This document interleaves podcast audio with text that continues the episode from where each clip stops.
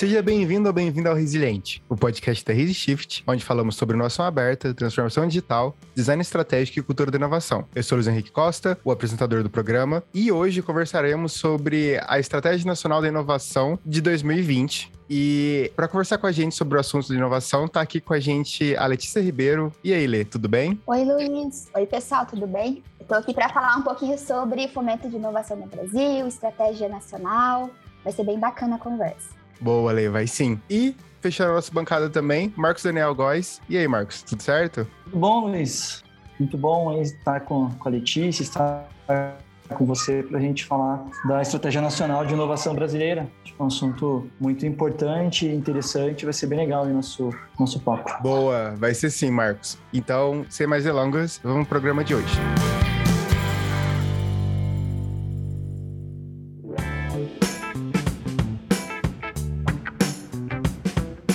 Fazendo um jogo diferente do que a gente sempre faz sobre quem monta o nosso blog post comenta inicialmente, eu vou puxar a Letícia. Lê, você consegue contar um pouquinho para a gente contextualizar sobre o fomento da inovação no Brasil? Até a gente chegar na estratégia de inovação? Claro, posso sim. Então, falando um pouquinho de como que tem sido né, o fomento da inovação no Brasil, hoje é, no Brasil a gente enfrenta algumas dificuldades perante o fomento. E dentre essas dificuldades, acho que a primeira delas é relacionada às instituições de ensino que nós temos no país hoje. Né? Então, a principal dificuldade que a gente enfrenta com relação a isso é de conseguir transformar todo o conhecimento que é construído, né, pesquisas, desenvolvimentos de tecnologias que são feitas nas universidades, transformar isso em tecnologia que vai para o mercado. Muito pelo relacionamento né, entre instituições de ensino e empresas é, do mercado mesmo. A outra grande dificuldade é com relação ao governo. Então a gente tem muitas dificuldades também fiscais, tanto que novas startups e novas empresas, é, cerca de 50% delas fecham após os primeiros quatro anos, sendo que 21% delas já fecham logo no primeiro ano, devido à grande burocracia que também hoje a gente tem dentro do país e que é uma grande dificuldade para eles se manterem né, no mercado. A terceira dificuldade que a gente enfrenta também perante o fomento de inovação no Brasil é com relação à formação das pessoas, dos profissionais. Então, a gente tem dificuldade na formação de novos aglomerados econômicos, que, e isso consegue atrair novos profissionais, consegue atrair empreendedorismo e também conhecimento técnico e científico. Então, como a gente tem muita dificuldade na formação desses novos aglomerados, a gente também, consequentemente, tem dificuldade de conseguir atrair esses profissionais com conhecimentos técnicos para o país. E hoje a gente tem um ecossistema de inovação bem diversificado, mas tem concentração financeira em determinadas áreas. Então, isso também é uma grande dificuldade, que com certeza é um grande desafio ao fomento, né? Então, são essas quatro frentes aí que a gente enfrenta como desafio hoje no Brasil. E isso dá para a gente corroborar com alguns dados. Por exemplo, hoje a gente, o, o Brasil está em 50 lugar em países com maior publicação de trabalhos científicos e técnicos. E também 12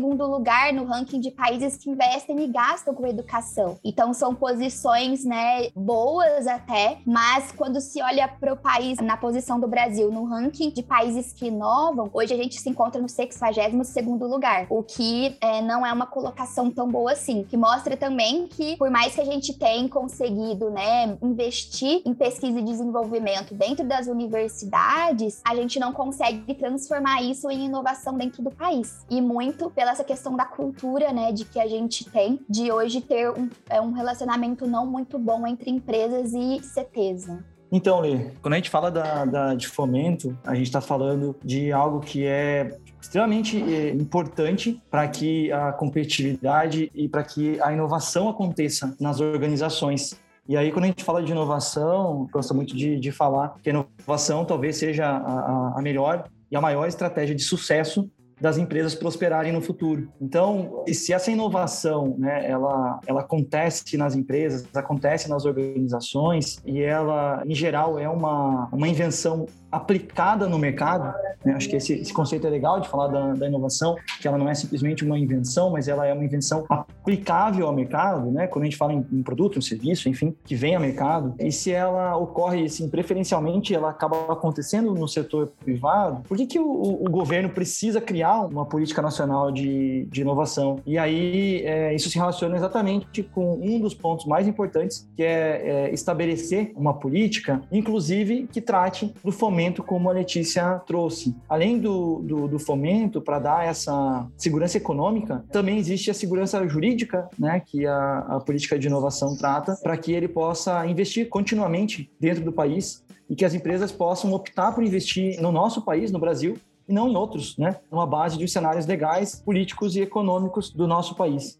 Então, a, a estratégia nacional que conta, né, através dos, dos cinco eixos aí, ela fala do fomento, ela fala da base tecnológica, ela fala da cultura de inovação, ela fala do mercado para produtos e serviços é, inovadores e dos sistemas educacionais. É, ela conta tudo isso e ela está publicada com base na nossa política é, nacional de inovação. E aproveitando então, Marcos, que você falou da, da política nacional de inovação, como que ela foi feita? Bom, a política nacional de inovação foi publicada no ano de 2020. Ela consistiu em numa série de oficinas e, e consulta pública é, que foi feita é, através do CGE, né, do Centro de Gestão de Estudos Estratégicos, do Ministério da Ciência e Tecnologia, o MCTI, que convidou diversos atores né, do ecossistema de inovação para representar a sociedade civil junto ao governo. E aí eles foram divididos nessas oficinas aí, nessas cinco grandes temáticas né, que eu comentei anteriormente, do, do fomento à inovação, da cultura de inovação, da base de conhecimento tecnológico, do, do mercado e da qualificação profissional por meio da, da formação tecnológica. A gente colocou no, no nosso post, que a gente fala um pouco e faz essa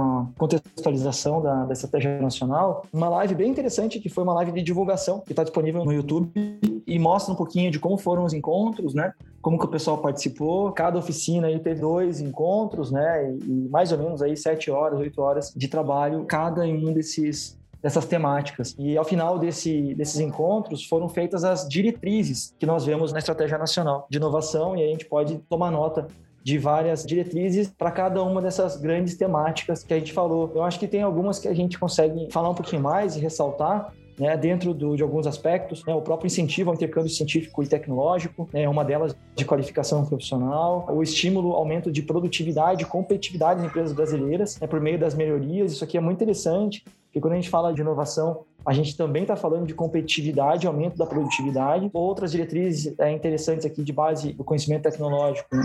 a ampliação do desenvolvimento e transferência da tecnologia de conhecimento militar para o uso civil, é um ponto que está aqui dentro. Quando fala de cultura de inovação empreendedora, o incentivo à atração e retenção de talentos em áreas consideradas importantes para a inovação. E quando fala das diretrizes de fomento, como a ressaltou aí bastante no, no, início da conversa, a gente fala, do, por exemplo, de estímulos aumento de participação do setor privado nos investimentos de P&D e inovação, né, utilizando os diferentes instrumentos da política pública. E aqui a gente está falando do fomento, por exemplo, a pesquisa, é, desenvolvimento e inovação, que as empresas podem acessar. E é bem interessante essa rota para o consumo dessas linhas de fomento à inovação.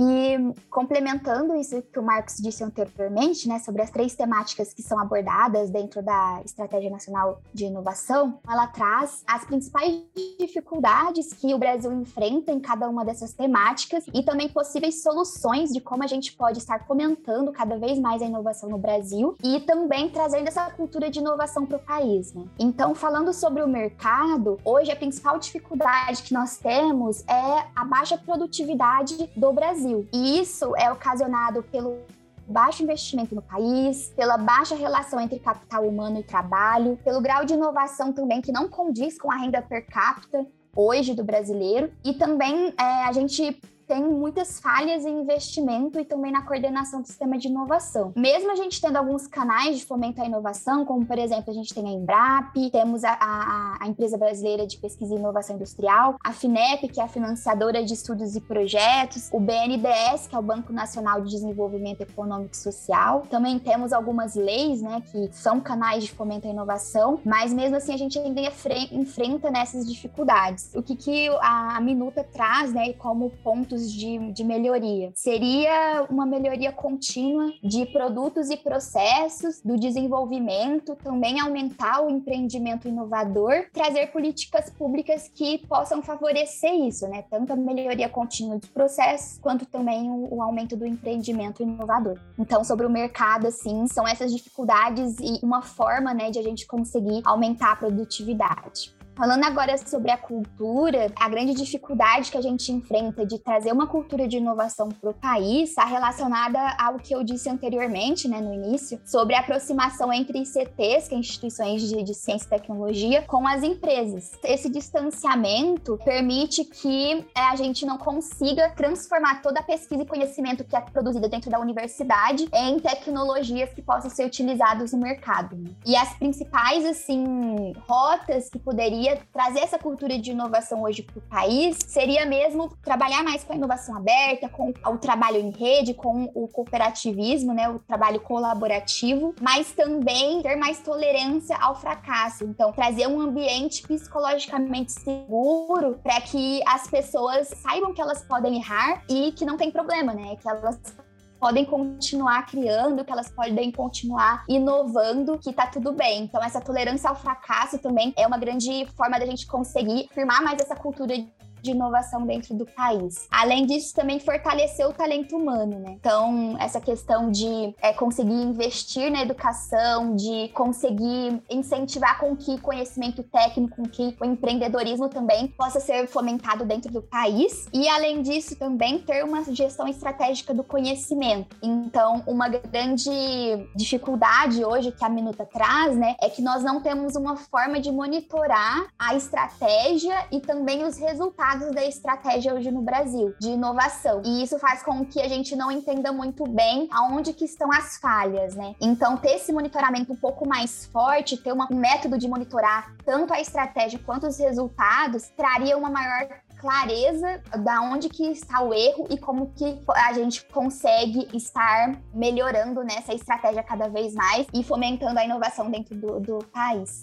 E a última temática, né, que gostaria de abordar é sobre a educação. Então, hoje a gente, a gente vê que no Brasil nós temos uma educação que não tem uma, uma boa qualidade, então a gente poderia estar investindo mais na, na formação profissional das pessoas, não apenas na, na, de forma técnica, mas também, como a gente sempre fala, das soft skills, né? Então, ter toda uma atenção tanto para trazer essa educação que seja voltada para as hard skills e soft skills, vão trazer uma formação profissional mais completa para as pessoas e elas vão chegar no mercado de trabalho mais preparadas. Outra parte também bem importante é com relação à indústria 4.0, né? Que hoje a gente tem falado muito, tanto tanto ali os sistemas cyberfísicos, internet das coisas, internet dos serviços. Então, hoje a gente fala muito sobre indústria 4.0. Cada vez mais a gente tem trazido isso para dentro da universidade para o mercado também, né? Então, é algo também bem importante para a gente investir dentro da educação. E a integração de recursos humanos, mais tecnologias e mais relacionamentos. Então, toda é, é, é esses soft skills também vai ajudar nessa integração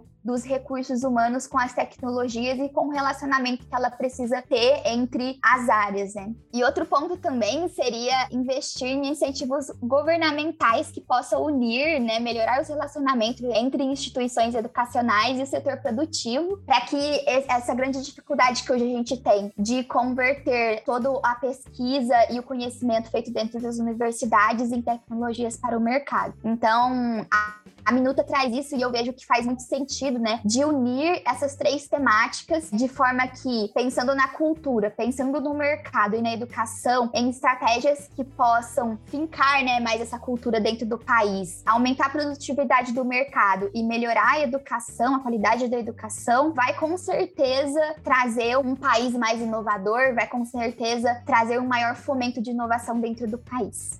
Diante de tudo isso, a gente entende que, sem dúvida, né, a, a Estratégia Nacional é, de Inovação é a peça-chave do desenho de uma, de uma implementação de um sistema maior, de um sistema nacional de ciência, tecnologia e, e inovação. E sem uma estratégia nacional né, capaz de anunciar esses objetivos e diretrizes de longo prazo, não, não se tem muito como prever meios para que a gente tenha arranjos institucionais, arranjos jurídicos para alcançá-los nos médios, nos curtos prazos. Né? E, e, nenhum tipo de, de país né, alcança algum ganho de produtividade, bem-estar social, sustentabilidade sem inovação, né? que a inovação tem esse potencial para propiciar. Então, o que, que, tudo isso significa? Né? Que é possível observar que existe, eh, sim, na, na, Estratégia Nacional de Inovação, uma lista de diretrizes que chamam muito a da, as empresas à ação. Na minha opinião, acho que não podia ser diferente, né? Até trazendo um exemplo daí, né? Afinal, quando né, os profissionais com, com curso superior ou técnico vão para o mercado de trabalho, muitas vezes eles acabam se frustrando por darem de cara com um ambiente totalmente diferente daqueles que muitas vezes aprenderam na, na própria academia. Então, justamente